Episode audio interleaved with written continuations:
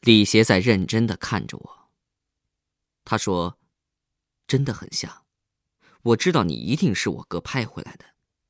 好吧，我告诉你我知道的一切。”继续听故事。人文学院不开的大门。说到这儿，李邪顿了顿，他说：“我哥哥李正。”是八八年考上中文系的，我可以这么说，他是一个很优秀的人，很得女孩子的欢心。但是他从来不谈恋爱，因为他觉得世间的女子都很肤浅。可是他的魅力却让他不断的惹上麻烦，一上大学就让几个人爱上了，其中一个就是叫善良的女人。什么？善良？我惊讶了，看来这件事情远非我想象的这般简单。他看了我一眼，笑了笑，继续说：“哈哈果然是个非凡的人，知道的比我想象中还要多。那你一定知道张雪和黄华了吧？”我点了点头，没有说话。李邪停了下来，突然抬头看了看天空，说。如果世间没有了爱情，那也许我们都会活得容易很多了。李邪顿了顿，转身看着我：“你没被吓着吧？我这人不太适合感情，现在居然也学人多愁善感了。不过，我哥就是因为爱情而死的。那……”李邪打断了我的说话，继续说：“也许你会有点闷，但是我必须说明白一点，那就是张雪、善良还有黄静是同一个宿舍的，但是这三个女生却同时爱上了我哥哥。因为是同一班的，我哥也就没有像避讳其他人那样避讳他们。后来更在深一步的接触下，他终于爱上了黄静。”啊啊，这不可能啊！李邪被我问的一愣。什么不可能？为什么？于是我只好把我看到的陈鹏海在图书馆看到的日记告诉了李邪。他想了想，肯定了那日记是李正所写的。他说：“因为我哥哥从不把感情的事写出来。”所以，在他笔下，每个人都是平等的。哦，那好，那你说下去。可是，我哥哥也从没有爱过任何人呢，所以就不懂得如何去表达。直到后来的一天，张雪失踪了。对，从他的日记可以看出，这个张雪应该是中了血咒而死的。没错，我哥哥和我一样。从小就有所谓的鬼眼，对道法也很有兴趣，因为我们常常偷偷的讨论一些神鬼的东西。从他给我的来信中，我可以看出他有点怀疑是善良干的，因为哥哥看出善良，他有一些奇怪的力量。那再过了一天，连黄静也不见了，所以你哥就怀疑上了善良。没错。可是，就是这一步失误，却让我哥哥失去了生命。什么？什么失误？哼，真正的凶手，如果我没猜错，应该是黄静。李邪在说出这个名字时，竟然透露出了让人心寒的杀气。我从没有看到过一个人的杀气可以这么重。心中竟然也泛起了不寒而栗的感觉。过了很久，李邪才吁了口气，继续说：“我哥给我的最后一封信说，为了找到真相，他夜探文科楼。至于发生什么事情，你应该比我更清楚。”我一呆，半晌才反应过来：“哦，不会和我今晚发生的一模一样吧？”是的，简直就像是历史的重演。不过我哥哥那晚看到死在大门的人不同了而已。不同了，那是谁呀？善良，善良。那如果真的是这样的话，李正日记中提到的几个女人应该都死了呀。李邪突然很悲凉的笑了，所以我说，世界上最毒的，就是女人。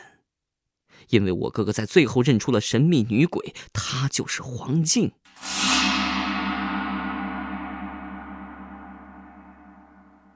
真的是黄静。我心中暗想，她是黄华的姐姐。听黄华的语气，似乎黄静也是冤死的。可能是“朋友”这两个字在我心中作怪，我竟然责问起李邪来了。你说的，这不可能吧？黄静为什么要这么做？这就是个谜了。我哥在他的信中也没有提到。但是他却真真实实的看到了黄静，我不相信我哥会在模棱两可的情况下妄自判断。嗯，李邪对李正的崇拜简直到了盲目的地步。不过，如果那李正真的是这么优秀的人，那他说的也不为过。不过，我再想深一层，发现李邪的话中有一个很大的破绽。李邪。你刚才说十二年前李正发生的事和我今晚发生的很像，那他是不是也应该中了血咒？没错，但是我哥凭自己的努力，虽然没能活过来，但是却把血咒记到骨子里去，所以我才能造出这三颗药丸。那还有，为什么黄静要杀死你哥？按道理说，他深爱着你哥。就不会伤害他呀。李邪拼命的摇了摇头，说：“这也算是一个谜吧。”我就说了，女人是最难猜透的。嗯，我还有最后一个疑问：为什么院长会肢解人呢？而更奇怪的是，院长肢解的人是我看到了的死了的人。那，你看到了谁？马可欣呢？然后我把我昨天晚上看到的事告诉了李谢。李谢问我：“那你知道我哥哥当年见到了谁被肢解吗？”我想了想，莫非是张雪？李邪刚想答话，一个声音从我们俩身后传来。你们想知道的事儿，为什么不问我呢？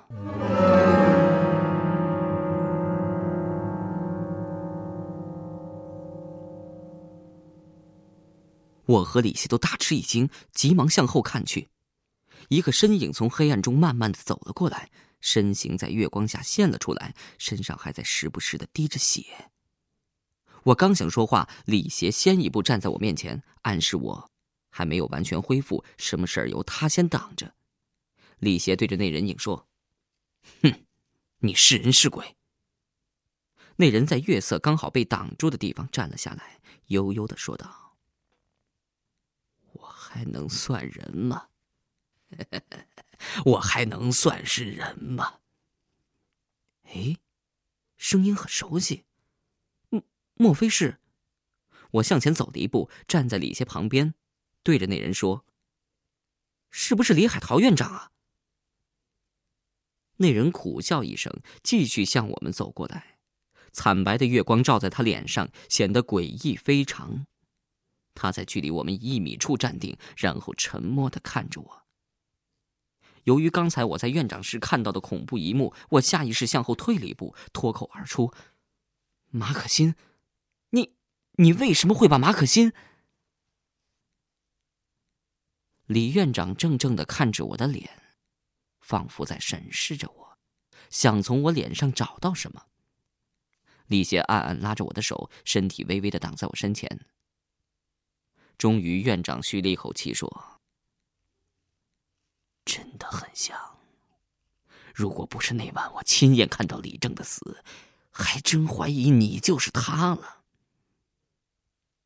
哼我哥的事儿，你少管。李协对着院长并不友善。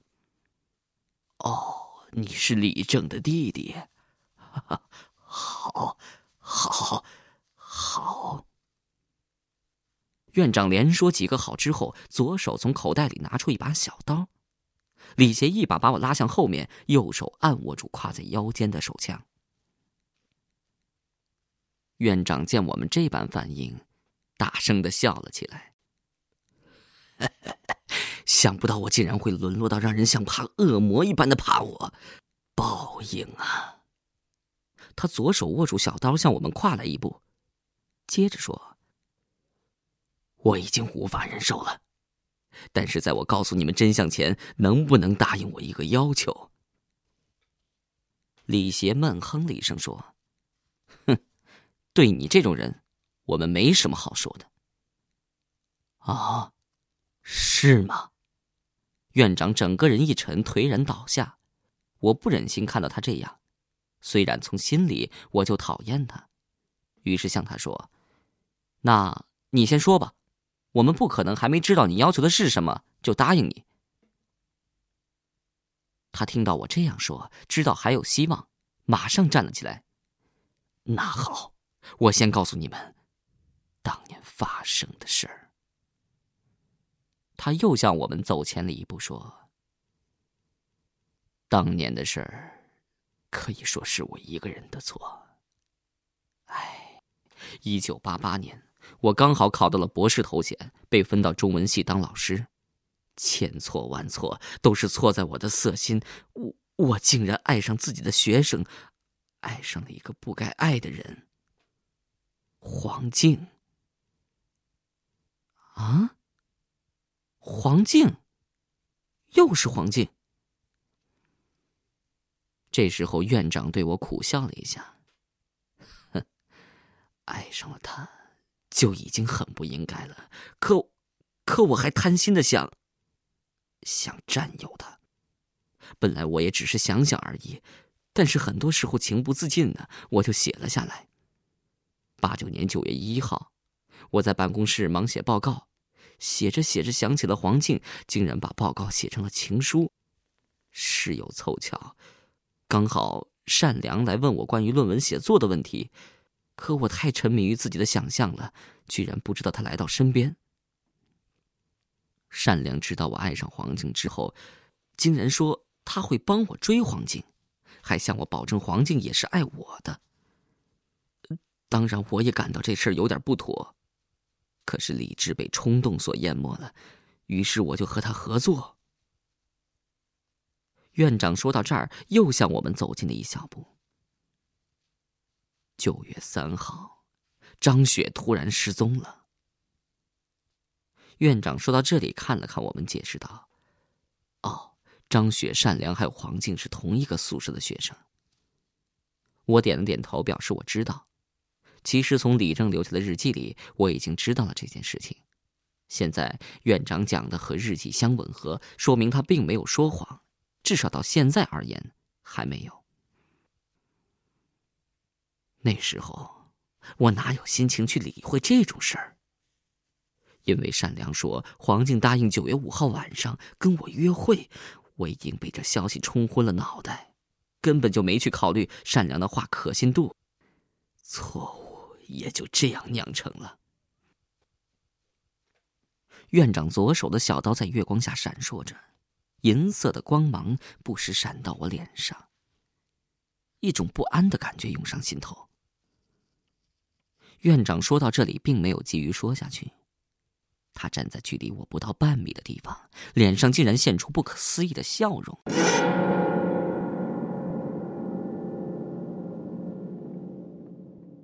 我心里一寒，忙向后退了一步。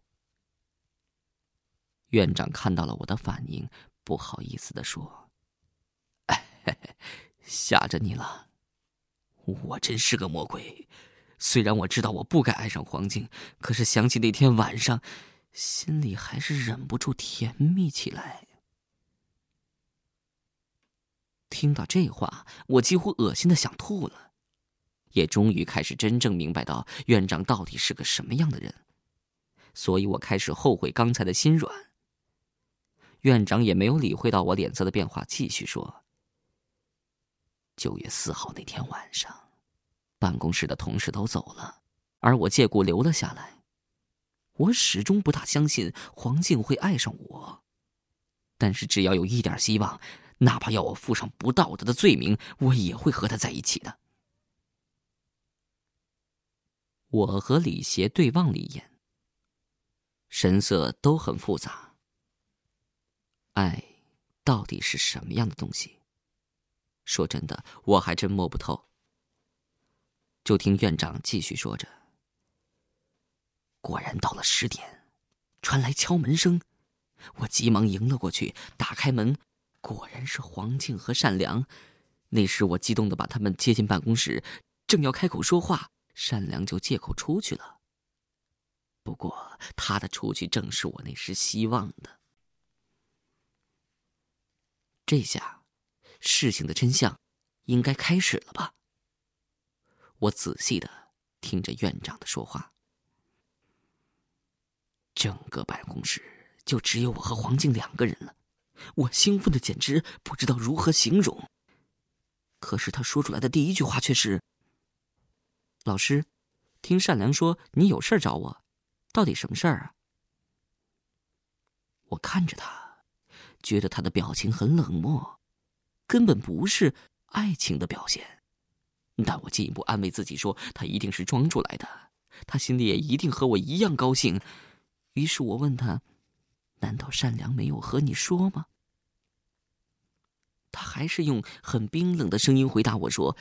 善良只告诉他我有事要找他，他就来了。啊？难道？难道？于是我问他：难道他没有告诉你我是爱你的吗？他笑了笑，说让我别开玩笑了。可是我哪是开玩笑？于是我一把拉住他，哭着告诉他他已经让我完全的沉迷了。这这也太……我简直是不能想象这样的感情会是怎么样的一种感觉，因为我从来没有为爱情烦恼过，直接点说，从来没有过爱情。院长说的这些话，真的让我感到非常的不可思议。院长接着说：“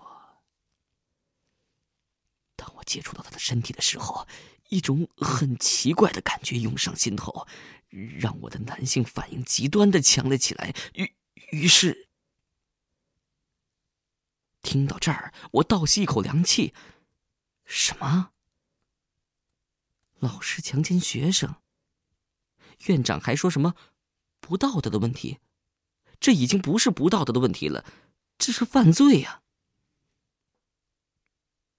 院长又向我们走过来一步。手中的刀子似乎在宣告着什么。是的，我强奸了黄静。院长连起了笑容，继续说：“这是我做过的最大的错事。不过，直到李正给我写了那封信，我才知道，我的这个错误害死了无数的人。”唉，哦。如果真的像院长这样说，那女鬼是谁？倒越来越迷糊了。李院长接着说：“个中的原因我也不说了，不过那女鬼就是黄静，善良到了后来也让她给害死了。唉，只是……”